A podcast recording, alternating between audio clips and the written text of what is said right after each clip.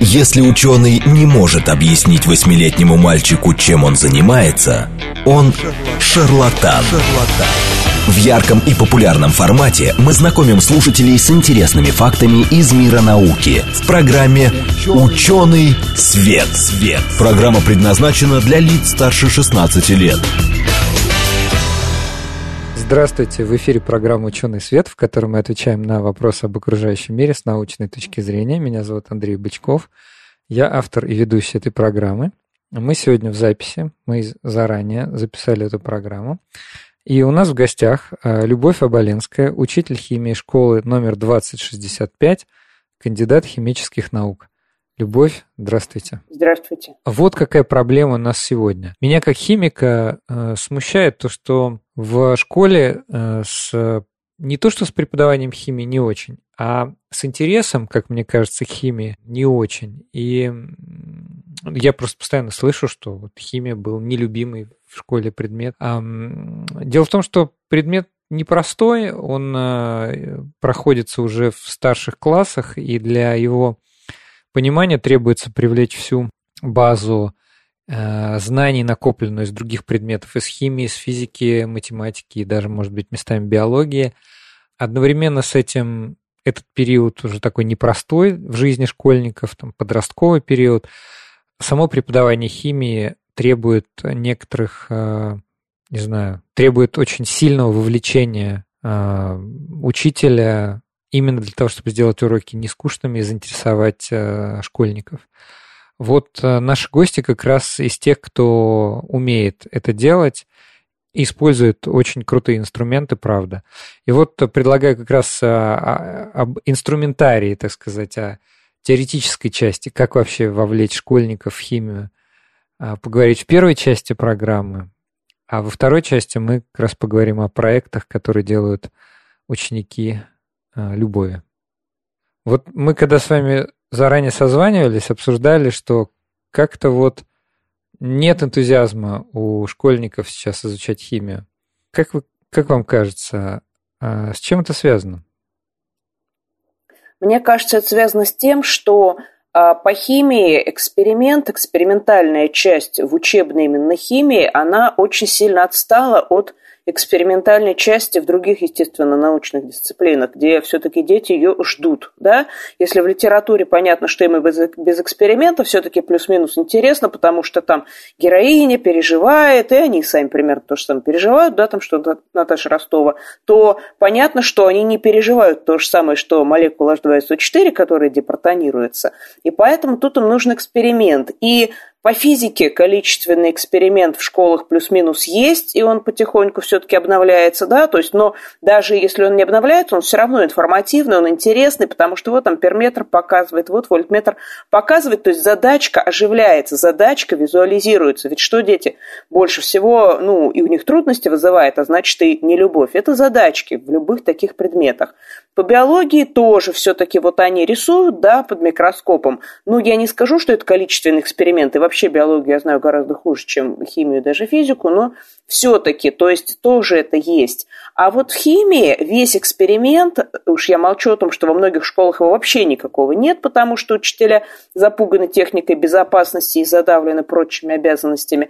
Ну, даже если он есть, он качественный, да, то есть а все-таки детям в 21 веке, как сказал один умный человек, нужно нечто большее, чем три пробирки. А получается именно это. То есть им говорят, вот осадки такие, осадки сякие. Замечательно, думает ребенок. А как же мне это поможет решать задачки? А никак. Да? Потому что это только цвета, явления и так далее. То есть ему, скажем так, наглядность дают на каком-то детсадовском, максимум младшешкольном уровне, а вот думать с него требуют, конечно, уже на уровне там именно количественных каких-то расчетов, причем требующих другой стиль мышления, нежели физика и математики обе.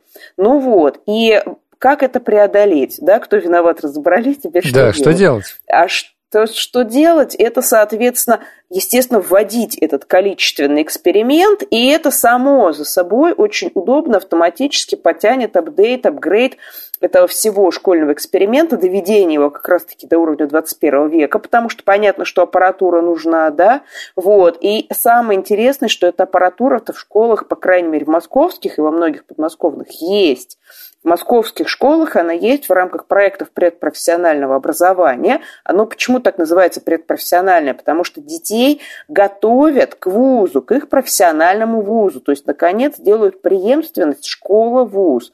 То есть не так, чтобы как было в анекдоте, что первый день в ВУЗе это забудьте все, чему вас учили в школе, а наоборот, не забудьте, что вы в ВУЗе увидите те же самые PH-метры, датчики ОВП, датчики э, электропроводности, турбидиметры и так далее. Я сейчас только примитивную часть оборудования перечисляю, да, такую именно для фронтальной работы, массовой. Вот, вы это увидите, вы будете готовы с ними работать, потому что вы с ними работали в школе. А главное, вы вообще пришли в этот вуз, потому что в школе вы с ними поработали, и из-за этого заинтересовались этим предметом. Вот, вот это вот главное. И еще раз говорю, у нас почти все школы Москвы, по сути, да, после укрупнения оказались охвачены, по крайней мере, хоть одним из этих проектов, а некоторые, как вот, например, наши школы, они объединяют участие в трех сразу проектах медкласс, инженерный и IT, и поэтому у нас вообще оборудование, то есть полностью друг другу комплементарно и позволяет скомпоновать, по сути, лабораторию аналогичную вузовской. Но это если уже переходить к проектам, а пока, чтобы договорить про фронтальную работу, угу. я скажу про еще одну огромную возможность, да, к сожалению, пока как-то глобально упускаемую, вот, из-за, опять же, цветноты учителей – это роботы. То есть вот что детям всегда интересно. Им интересно что-то, что свяжет учебу с их телефонами и планшетами, да, потому что они в школе как-то чувствуют себя потерянными, да, на них давят учителя. И вот они даже, я замечаю, на уроках вот совершенно уже безо всякого смысла изо всех сил цепляются за наушники, да, вот эти беспроводные. То есть, ну, не все поголовные, конечно, теперь у меня таких детей меньше, когда я в профильных классах преподаю, но все равно, то есть много. Он даже вот сидит с одним наушником. Очевидно, да, что он правду говорит, что у него ничего в этом наушнике не играет. Но это все равно его какой-то вот кусочек свободы, чего-то такого его, да, не того, что ему навязывают на уроке, вот, и получается вот эта конфронтация какая-то. То есть он уже априори все знания воспринимает в штыки, потому что их навязывает кто-то вместо вот этих гаджетов, кто-то, кто себя этим гаджетом противопоставляет, какой-то замшелый. А тут очевидно, это как с бегом, да, хорошая была где-то рекомендация – Почему нельзя дышать ртом при беге? Потому что, ну, при холодной погоде носу воздух кондиционируется, во рту нет. И поэтому организм понимает, что из-за этого бега он глубже вдыхает вот этот холодный, некомфортный воздух, и вы можете прилагать какие угодно волевые усилия, но на уровне спинного мозга будут отданы такие указания, чтобы вы бежали как можно медленнее. То есть, и тут э, то же самое. Бегать то не нравится организму и дышать. Э, да, да, то есть некондиционированный воздух, если попадает на уровень спинного мозга, мозга идет эта причинно-следственная связь, что чем медленнее ты бежишь, тем меньше его попадет, ну и все, ты можешь, я говорю, там, чудеса силы воли проявлять, ты все равно будешь бежать медленнее. А то есть вот. тут, простите, да, что вас прерываю, для ребенка происходит какой-то такой антагонизм, ну для школьника уже там, может, да, не для да, ребенка. Да, вот тут гаджеты, которые родные, а, к сожалению, с учетом заброшенности многих детей, да, у них это действительно замена даже и семьи, по сути, да, эти гаджеты. Вот тут родные гаджеты, это какой-то privacy, да, это какое-то твое пространство, которое ты как-то под себя смоделировал, да, ты плейлист выбрал сам, ты там заставку на телефоне выбрал сам и так далее. Вот. А тут, значит, кто-то чужой пытается у тебя это отнять. У тебя сначала семью, скажем так, отняли, да, особенно если это домашний ребенок, не садовский. А потом, значит, и вот это пытаются. И все. И дети, естественно, еще раз говорю, даже на уровне спинного мозга, то есть, понимаете, головным мозгом они понимают, да, нужны пятерки. Ну, надо там, учиться, опять же, да, вроде в как. В профильных классах, да. Но при этом спинной мозг все делает, чтобы уже в штыки это все воспринимать, а значит, очень плохо и неэффективно.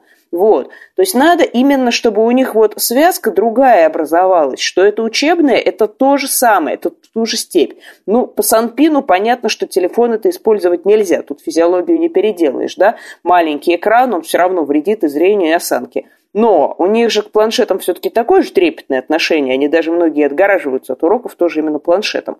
Вот. Стараются даже учебник именно на планшете открыть, а не, значит, бумажный, да, ну, mm-hmm. тоже такая форма протеста. Ну вот. И, соответственно, вот планшет уже элементарно законнектить. То есть им показываешь, что можно запрогать э, на этом планшете робота в среде EV3, собрать его из набора для, значит, образовательной робототехники Lego Mindstorms Education. Это необычная Лего, как люди привыкли воспринимать игрушки какие-то. Это уже Lego 16+, если не ошибаюсь, для уже именно вот программирования, сборки роботов и соревнований соответствующих. Вот, то есть собираешь робота, а вместе с этими наборами поставляются датчики фирмы Вернье, именно физико-химические. То есть, ну, химических-то датчиков по сути нету, да, потому что даже для химии все равно все эти датчики, вы понимаете, там аналитический сигнал физический, да, это все равно что-то электрическое, электропроводность, напряжение и так далее. Поэтому датчики физические, но применимы они, естественно, и к химии, и к физике, и к биологии. То есть там даже электрокардиограф есть на самом деле, и динамометр, к примеру для ну, силы просто сжатия. И вот главное и по химии тоже. То есть та же теория электролитической диссоциации, она уже становится не против, как бы, да, антитезы этих гаджетов, а она становится вместе с ними. То есть ты запрогал, собрал робота, который, Мерит pH. например, там ну, нам больше электропроводность нужна, да, к примеру, для этого примера, но это не важно. Важно, что там еще, кроме того, что меряет, зачем нужен именно робот-то и программирование, там очень хорошая, естественно, есть возможность запрограммировать цикл «если то», да, цикл ветвления. То есть задать граничные условия вот любого из этих как раз параметров, измеряемых этими датчиками, при котором что-то начинает или прекращает происходить.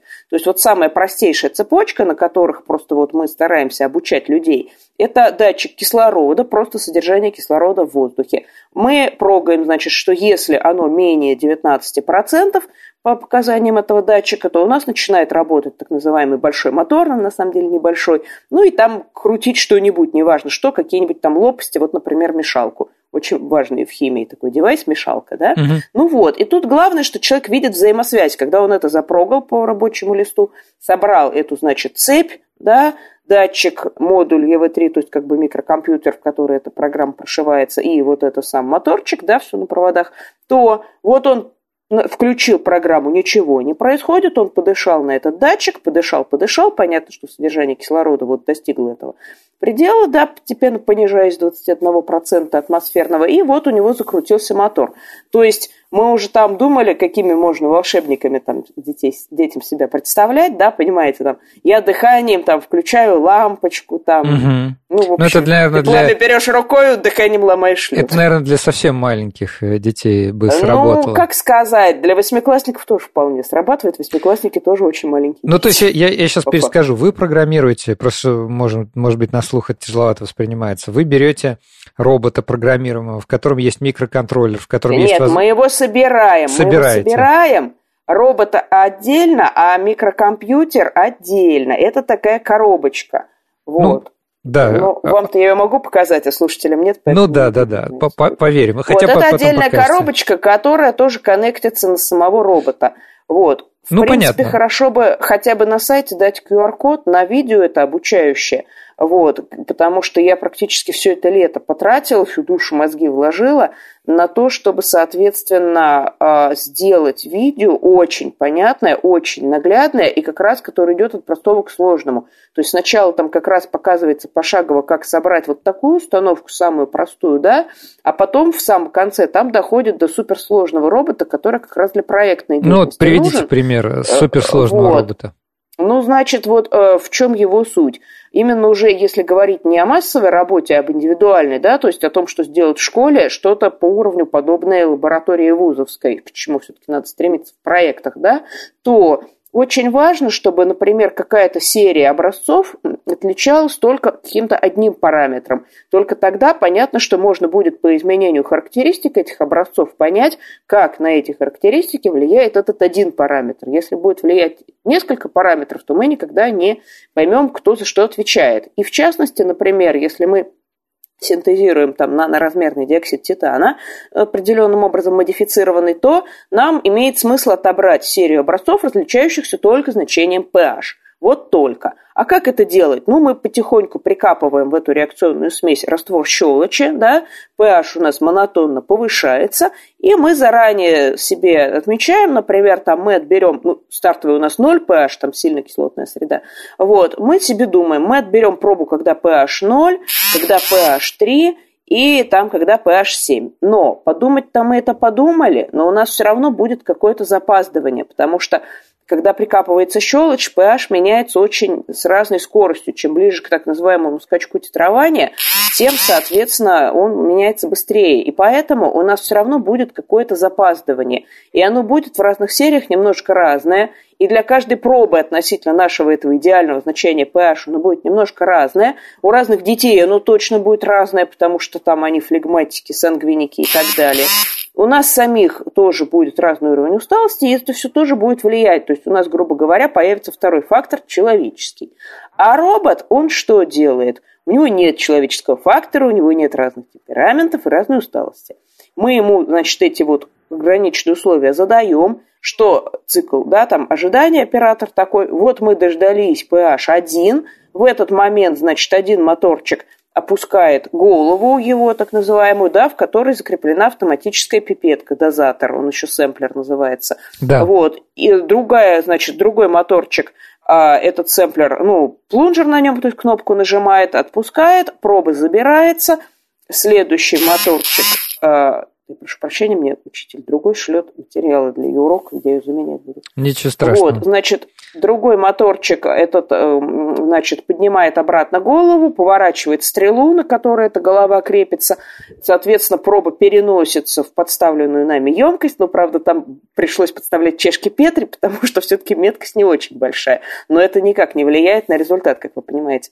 Ну вот, снова, значит, нажимается этот плунжер соответствующим, значит, э, робо-деталькой, отпускается плунжер, все, проба выпущена, голова спокойненько возвращается этой стрелой на место, поворачивается и ждет следующего pH. Ну, мы прикапываем медленно щелочь, да, и все оказывается вовремя. И так вот три раза. И, во-первых, я проверяла потом, естественно, pH этих образцов, причем нескольких, да? Да. Вот. И, во-вторых, ну, он, он оказался действительно такой, как есть, и даже если бы он был не такой, как есть, это была бы систематическая погрешность, то есть постоянная, которую всегда можно было бы вычислить и учитывать. А вот если люди делают, это уже случайная погрешность, ее уже так не учтешь. То есть это получается максимально корректно. А главное, что э, ребенку это просто скучно вот самому вручную отбирать это, понимаете, такая работа, которая, с одной стороны, сложная, с другой скучная. Вот идеальное такое сочетание, да, в кавычках. А ведь еще, вот. знаете, а... нейрофизиологи говорят, что у э, людей до определенного возраста, ну, скажем, лет до 25, не до конца развивается префронтальная кора головного мозга, которая отвечает за самоконтроль, за выполнение монотонной работы. Вот. И у детей, и даже у студентов э, она еще недостаточно развилась. То есть э, с усидчивостью не очень хорошо. Так что, может быть, просто такой возраст, что просто такая работа не подходит. Одно дело, какая-нибудь 50-летняя женщина-лаборант, которая полжизни этим занимается, она просто может спокойно, думая о каких-то своих делах житейских, может заниматься этой там пробой, подготовкой, пробоотбором и следить за этим титрованием, и у нее угу, погрешность будет угу. как бы не такая. Все понятно. Да. Но самое главное, что вот вы правильно сказали титрование, то есть это уже обязанности аналитика, я говорю о синтезе. То есть у нас синтез, и получалось бы, что ребенок должен осваивать одновременный синтез и анализ, а им и так очень много осваивать. И главное, что это скучно, да.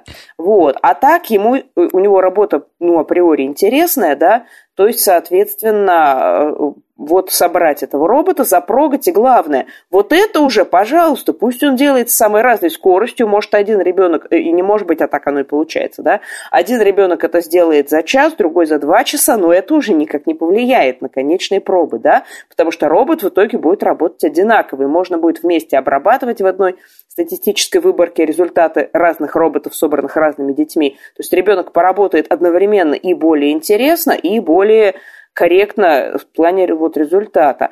Вот. И все это замечательно, еще раз, оно полностью доступно вот в материальном плане, потому что оно все есть в школах. Ничего дополнительного покупать не надо. То есть комплектующие И даже Лего есть в школе? Да, именно это Лего в школах и есть. Оно поставлялось в школы по двум сразу проектам. О. Робокласс и вот IT-класс в московской школе. То есть во многих школах, например, как наши, оно даже, по сути, продублировано. Только это довольно сложно бывает найти именно из-за вот этой стартовой невостребованности уже людьми самими, да. И поэтому вот могу поделиться, как это, собственно, технически искать.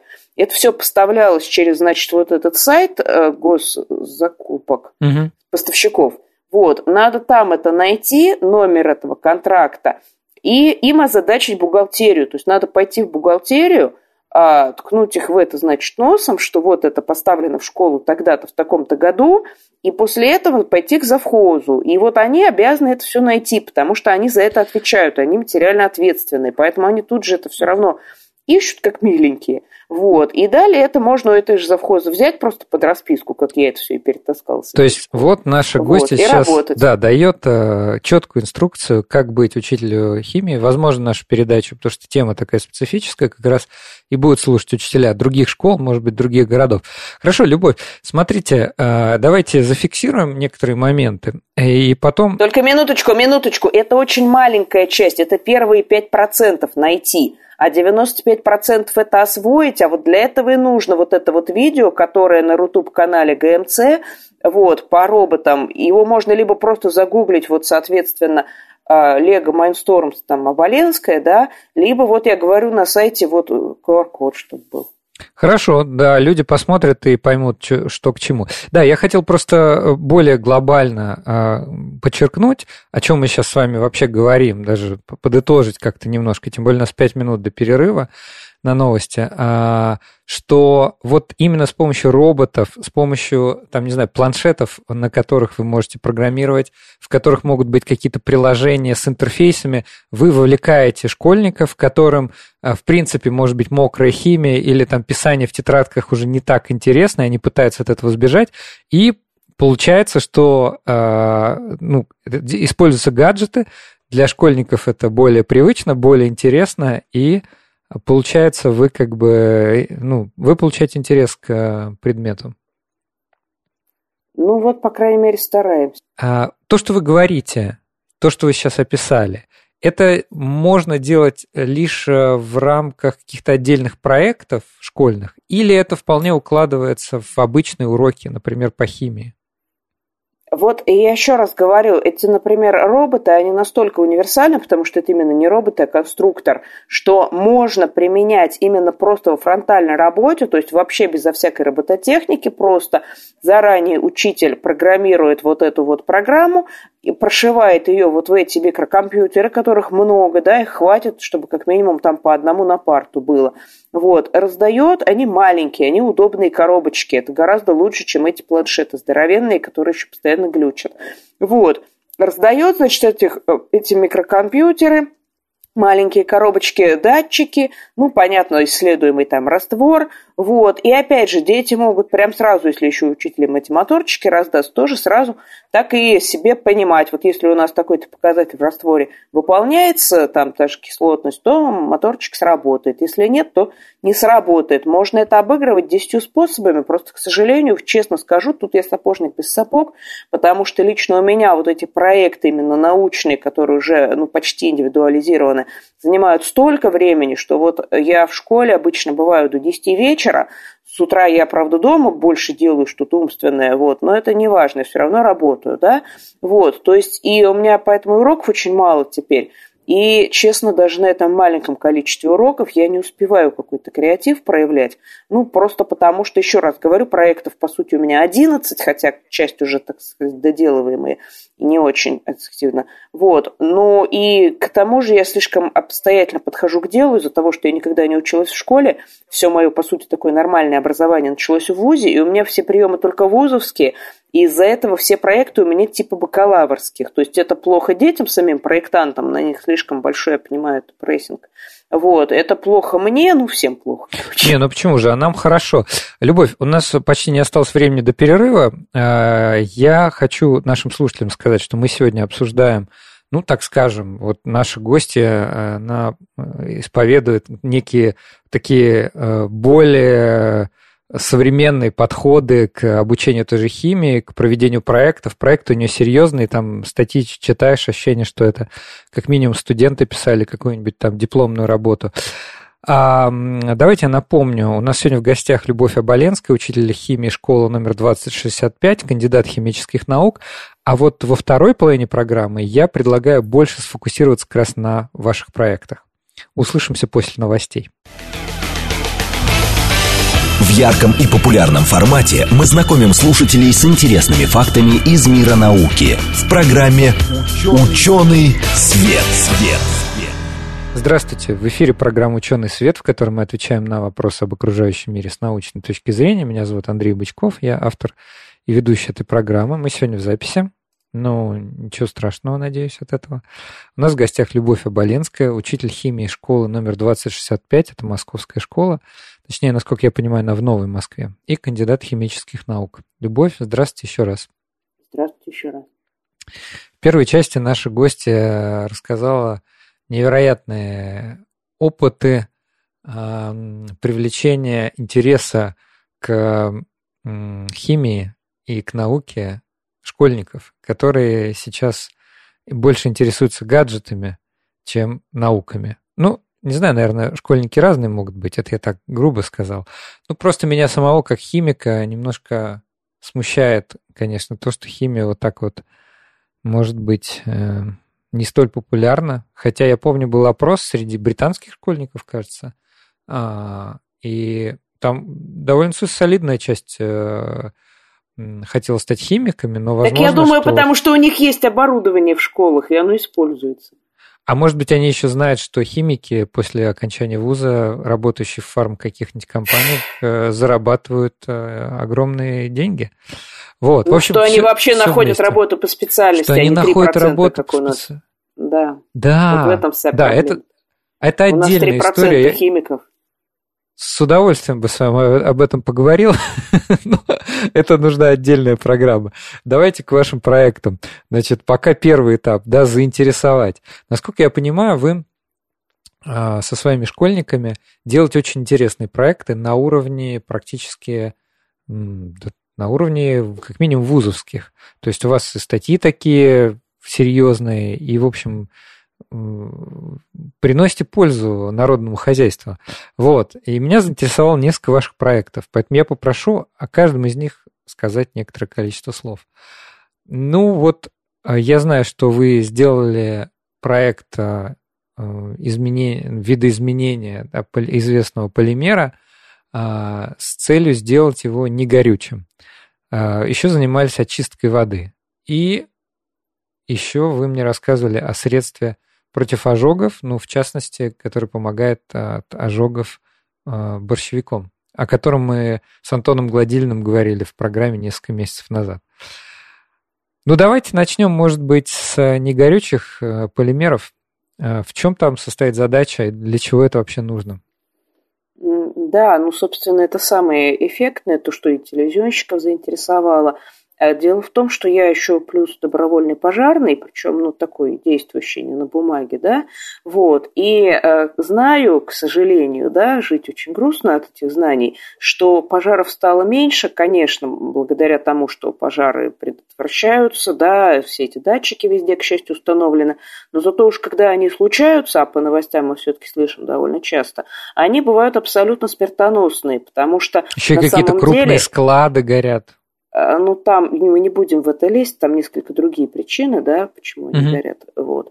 А, но на самом деле самое главное, что прогресс с точки зрения того, как сделать жизнь человека комфортной и приятной с помощью пластиковых всяких изделий, он совершенно уже куда-то далеко-далеко опередил прогресс э, методов придания им огнестойкости. То есть на самом деле мы окружены пластиком, которому никто никакой огнестойкость не придавал. И поэтому, как только начинается возгорание, то Фактически один вдох – это у человека цирроз печени, второй вдох – это уже не около быть циррозу печени. Кто-то уже, возможно, еще в какой-нибудь передаче тоже от меня эту фразу слышал, но а я ее не устану повторять, ее нельзя повторить слишком много раз, я считаю, потому что она очень нужна чисто практически, что никогда никакие документы брать нельзя.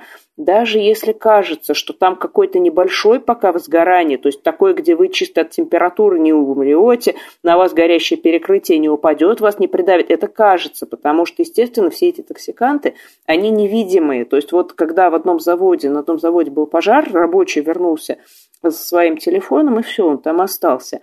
То есть, э, пожалуйста, документы практически никогда не страдают. И, кстати, от этих токсикантов они тоже не пострадают. Даже если они пострадают, ну, не буду говорить банальности о восстановлении. А вот здесь, то есть это невидимо, но это действительно два вдоха, и все, это уже ничего не сможет. Прислушайтесь. Вам вот. говорит э, пожарный. Ну да. Но мы, естественно, стараемся не только говорить, а, собственно, вот глобально у меня мечта за несколько лет таких проектов, если еще, конечно, как-то до внедрения удастся дойти, это сделать эти пластики все-таки или не горючими, или, что реалистичнее, не токсично горючими. Это, в общем-то, химически не так сложно, потому что вот если разобраться, Откуда берутся все эти страшные яды? Это на самом деле вот эти соединения, из которых эти пластики состоят, просто недостаточно сгорают. Это как вот печка, да, на Руси, да у нас вот, я только что в национальном парке была, точно такие же печки там до сих пор. Вот, если ее правильно топить, то есть достаточно кислорода, воздуха, то никто же не погибает, потому что сгорают э, дрова правильно до СО2, безвредного. Мы его сами выдыхаем и сами себя не отравляем, да?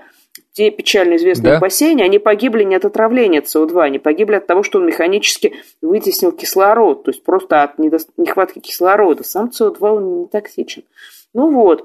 И СО2, там углерод с зарядом плюс 4, то есть у него отняты все электроны. Кем отняты кислородом? Это и есть тут процессы горения. А когда горят эти пластики, Пластик мы же знаем, что он более устойчивый, чем, например, там, древесина. Поэтому, соответственно, в его соединении кислороду труднее отобрать все электроны, и в воздух летят какие-то вот эти недоокисленные атомы углерода с меньшими зарядами, и вот они-то как раз, например, самый простой пример, это как раз угарный газ, который в печке образуется, угу. если вот неправильно ее топить и будет недостаток кислорода. И вот тут – вот. И мы, собственно говоря, и решили внедрить в полиэтилен и в пенополистирол, который просто пенопласт на самом деле, а, наночастицы диоксида титана, который будет катализировать вот это вот дожигание всей вот этой вот ядовитой продукции, да, до вот СО2. То есть доделывать то, что не доделал вот кислород. И, соответственно, мы опять же с помощью вот цифрового датчика, поставленного в школу в рамках проекта «Медкласс Московской школе», очень хороший датчик угарного газа, а, мы сделали, значит, так называемый огневой отсек. Это такое замкнутое помещение, ну, на 7 восьмых замкнутое, да. Вот, мне помог в этом очень сильно спасатель Василий До. Он 20 лет работал спасателем, а теперь он преподаватель УМЦ ГОИЧС, то есть, по сути, он ну, самый квалифицированный в Москве вообще на этот счет. Вот, э, можно очень интересно про него на Мосру почитать и все пожарные его знают практически. Он мне, значит, это все наладил, этот эксперимент, чтобы он действительно моделировал комнату, в которой вот что-то горит. Ну или любое просто помещение замкнутое, цех там.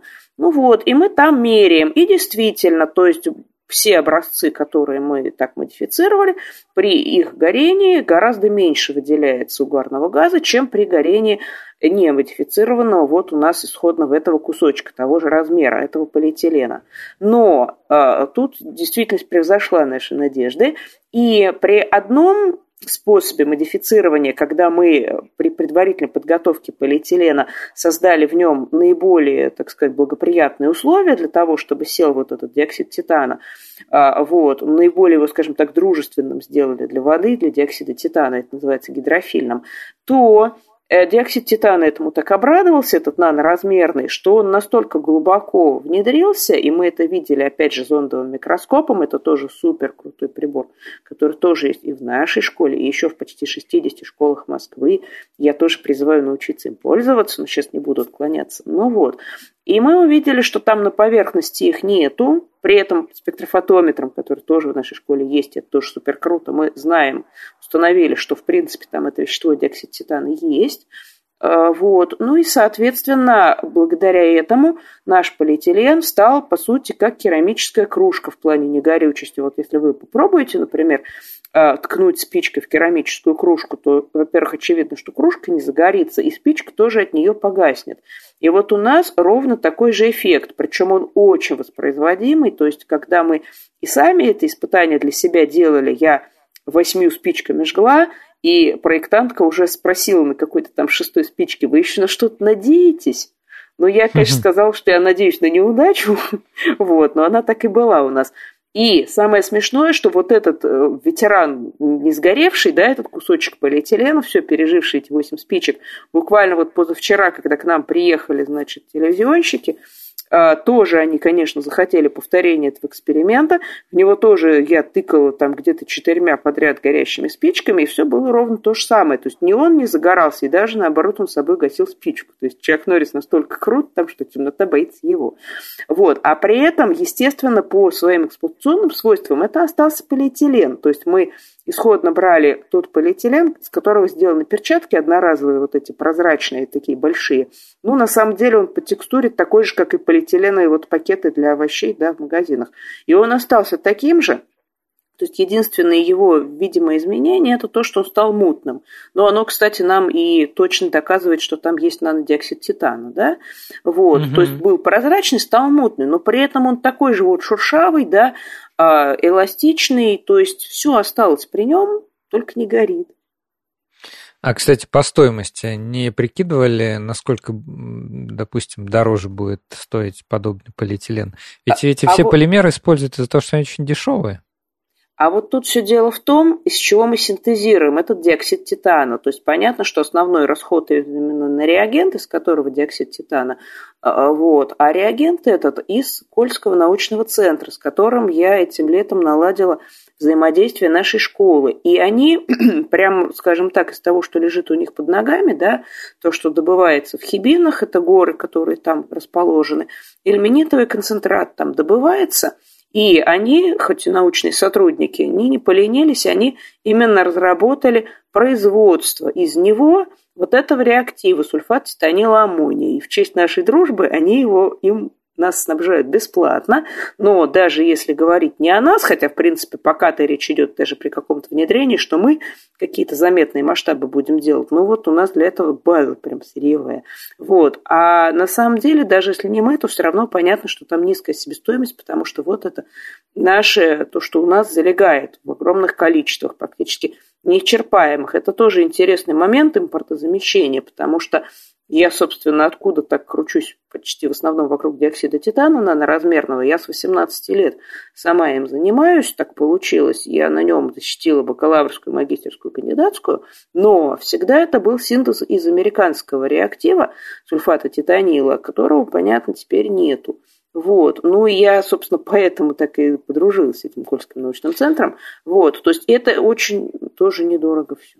В России-то ведь нет действительно проблем с титаном, ну, если так глобально смотреть. Просто я понимаю, чтобы наладить э, производство этого сульфата титанила, ну, на самом деле... Ну, вот они наладили. Да, на самом деле даже, наверное, не важно, не обязательно там это сульфат титанила, это может быть какой-то другой реагент. Просто ну, ну, понимаете, должно быть нет, мы производство. Уже, мы, мы уже отработали синтез из этого реагента. В мире нанотехнологий очень чувствителен синтез ко всему а. буквально. И, mm например, тетрахлорид титана, он никогда Уже не подходит. частиц не даст, он слишком быстро гидролизуется, да нет. Понятно. Хорошо, но я так понимаю, а, с диоксидом титана связан и не только этот проект, а связан еще и проект очистки воды. А, расскажите про него поподробнее. А, да, дело в том, что во всем мире наноразмерный диоксид титана в основном используется в качестве фотокатализатора – ну, как я учу детей, когда их спрашивают, а что такое ваш сонофотокатализатор, да, они говорят, как я их научила, мы начнем с простого. Катализатор – это вещество, которое ускоряет реакцию и само не расходуется. Фотокатализатор – это вещество, которое это делает под действием света, то есть активируется светом. Простейший фотокатализатор, вообще говоря, это хлорофилл да, в растениях, только он гомогенный, а у нас гетерогенный, но это уже занудство, извините. Ну, вот. Да. А сон, сонофотокатализатор, который у нас, это, соответственно, катализатор, который вот ускоряет реакцию под действием и света, и звука, ультразвука. А какая реакция? А реакция разложения всяких вредных органических веществ до воды и углекислого газа. То есть, обратите внимание, такая перекличка абсолютно не случайная. А, это снова та же функция, которую мы исходно ему, скажем так, вменяли в обязанности в нашем этом пластике. То есть, опять же, до отбирать у углерода электроны, чтобы он стал не каким-то там, например, опасным там поверхностно-активным веществом, а где у него не плюс 4 заряд, а поменьше, а вот CO2, а сразу... где у него плюс 4. Да, вот, да, то есть, по сути, то, то же самое. Вот. Единственное, что в полимерах этих наших негорючих, там он должен был просто быть катализатором без света. Вот. Но это не важно. Важно теперь очистка воды. То есть очистка воды, она за счет чего осуществляется? Значит, мы туда, воду, так или иначе помещаем этот наш диоксид титана. Это вещество, оно чем уникально? Почему оно так во всем мире используется? Оно само инертно, то есть химически инертно, а инертно значит, с одной стороны, безопасно, то есть не токсично, а с другой стороны, значит, как раз и может многократно использоваться. То есть оно не будет там, как оксид калия, тут же пш, и растворился, прореагировал. Нет. А с другой стороны, на поверхности а, генерируются при контакте с водной средой в большом количестве активные радикалы, и главное, что а, он преобразует кислород воздуха в так называемые активные формы кислорода. Но дело в том, что он полупроводник, то есть когда на него падает лучик света, то энергия этого света заставляет электроны переходить из своего, скажем так, стационарного положения около атомов ионов в так называемую энергетическую зону проводимости, то есть двигаться свободно. И понятно, mm-hmm. что там, откуда электрон упрыгал в это свое свободное движение, там остается положительный заряд, который неблагозвучно называется дырка. Вот. И эта пара носителей заряда, она и так и путешествует. Когда она уже пара, она называется лучший экситон. И вот он, соответственно, этот окситон, он и преобразует эти обычные молекулы О2, которые, вы понимаете, они есть над водоемом, они есть даже в воде растворенные, но они сами, к сожалению, как-то ничего не чистят. А он их именно что преобразует в более активные формы, во всякие вот радикалы, вот, и поэтому они начинают чистить. То есть это наиболее сейчас передовой экобезопасный способ, да, в отличие от какой-нибудь там хлорки пресловутой, он сам ничем не отравляет. Но даже при этом способе понятно, что всегда есть проблема сбора из воды угу. этого диоксида титана после того, как он выполнил свои обязанности. Потому что, ну да, он не токсичный, но все равно даже воду, например, пить, когда полисорб надо пить, понятно, что это неприятно бывает. Зачем же так делать? Поэтому мы нанесли этот нанодиоксид титана на наночастицы магнетита. Магнетит – это двойной оксид железа-2, железа-3. Он так называется, говорящий именно потому, что он супер хорошо притягивается к любому магниту. Вот, то есть суть в чем? В речку, вот у нас как раз тут, к сожалению, очень загрязненная речка, просто, по сути, экологическая катастрофа с ней. Вот, швыряется этот, значит, наш композит, это называется композит, то есть вещество, где две фазы, и главное условие, что оно по свойствам принципиально отличается от свойств индивидуальных компонентов своих.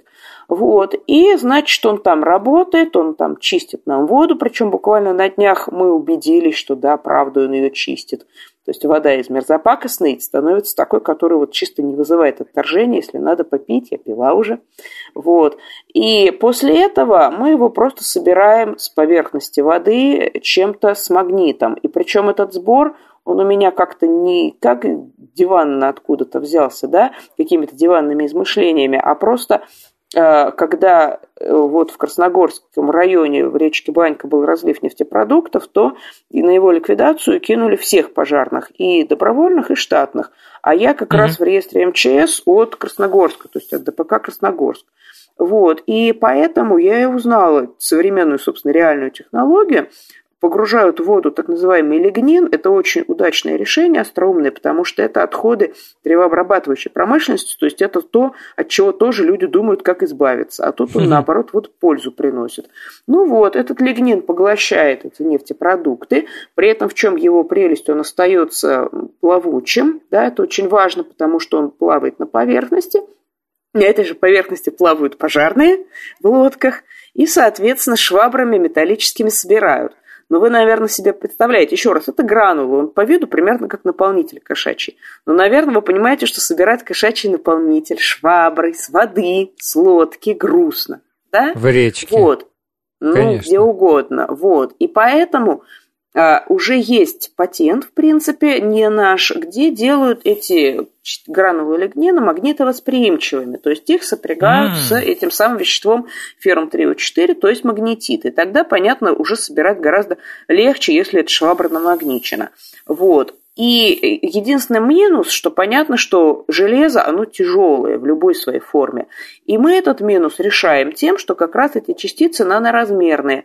То есть у них ферромагнетизм-то очень сильный. То есть при том, что они наноразмерные, они, будучи вот осадком в стакане, собой держат магнит, который висит вот как бы приклеенный к дну этого стакана. То есть магнит снаружи от стакана, да, он угу. притягивается к дну этого стакана снизу и не падает, потому что его тянут вверх сквозь стеклянное дно вот это множество наночастиц. То есть ферромагнетизм у них большой, а вес-то, конечно, маленький, поэтому оно и все не тонет, пока его не начали собирать, продолжает быть на поверхности, а потом, значит, легко собрать. Но а, я пока сказала про оболочку вот на этих магнетитовых ядрах только из диоксида титана, а на самом деле чем суть именно научного нашего взаимодействия с этим Кольским научным центром, что они впервые получили в мире синтетический аналог титана-силиката, вот, он называется Иванюкит, потому что его открыл ученый по фамилии Иванюк. Но угу. ученый-то открыл естественный минерал как раз там в Хибинах, а они первые научились его делать синтетическим и наноразмерным. Вот. И я не буду вдаваться в подробности, но примесь диоксида кремния, она улучшает а, свойства диоксида титана как фотокатализатора, у него КПД, скажем так, повышается, да, потому что всегда проблема этого фотокатализатора в том, что вот эти вот экситоны, пара электрон-дырка, они частично друг друга взаимно уничтожают. Ну, понимаете, да, хаотично двигаются в каком-то общем пространстве и друг друга вот рекомбинируют. А если у нас диоксид кремния, то просто шире так называемые запрещенные зоны, энергетический зазор, вот, и у нас уже они меньше друг друга уничтожают. Ну вот, и поэтому, соответственно, они нам предложили, мне предложили, потому что у меня уже много наработок именно в рамках кандидатской, именно по вот кинетическому эксперименту, да, по проверке фотокаталитической активности. У меня половина диссера из этого состоит. Вот, mm-hmm. и они нам попросили проверить, на основании этого, собственно, соглашения со школой удалось вот официально заключить этого федерального исследовательского центра. И э, вот мы этот их иванюкит как раз и нанесли на это ядро. То есть это современное очень такое понятие в мире нанотехнологий, используется core shell, да, то есть core ядро, mm-hmm Шел-оболочка, то есть ядро у нас магнитится, а оболочка, которая непосредственно контактирует с очищаемой средой водной, это уже вот этот титаносиликат. Мы его наносим от одного до трех поколений, то есть слоев, да, это абсолютно вузовская наука получается, ну, как бы федеральный исследовательский центр, это выше даже вуза по компетенции, да, компетентности, mm-hmm. извините. Вот, и то есть я пытаюсь все-таки еще свою общую мысль одну сказать, что это тоже один из примеров того, что я пытаюсь объединить э, две почти не смешивающиеся реально существующие сейчас группы школьных проектов. То есть сейчас обычно подавляющее большинство школьных проектов либо на уровне вот мы смешали лимонную кислоту с солью, провели анкетирование, 80% одноклассников сказал, что невкусно, да, но потом вот мы еще в качестве апгрейда работы померили pH, вот, угу. и так далее. Это школьный уровень, ну, никакой, по сути. А есть э, работы, где уже вообще наоборот, они никак не связаны со школой и с каким-то мировоззрением школьника, а он просто приезжает в институт, его там встраивают в какое-то большое-большое исследование по какому-то мегагранту, ну, поскольку там люди, как правило, Любовь, работают у нас буквально хорошие... 30 секунд да, да, до конца. То Поэтому... есть, в общем, школьник не понимает связи между своей деятельностью, своими умственными усилиями, опять же, чтобы эту понять сложную вузовскую химию, и пользу для человечества.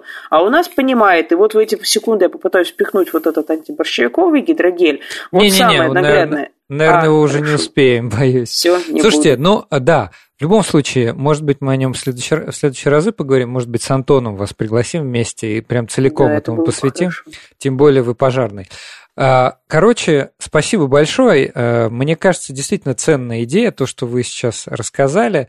А, я попробую в двух словах, что, значит, действительно, эти проекты все-таки достаточно уже сложные, они сложнее, чем среднестатистические школьные проекты, но это еще и не какой-то запредельный уровень вузовский, который, может быть, школьникам будет не под силу. Это уровень вузовский абсолютно, просто есть причинно-следственная связь. Хорошо, спасибо большое. Я хочу поблагодарить. Э, у нас в гостях была Любовь Оболенская, учитель химии школы номер 2065, кандидат химических наук. Спасибо большое, Любовь. Услышимся в следующую Спасибо. субботу.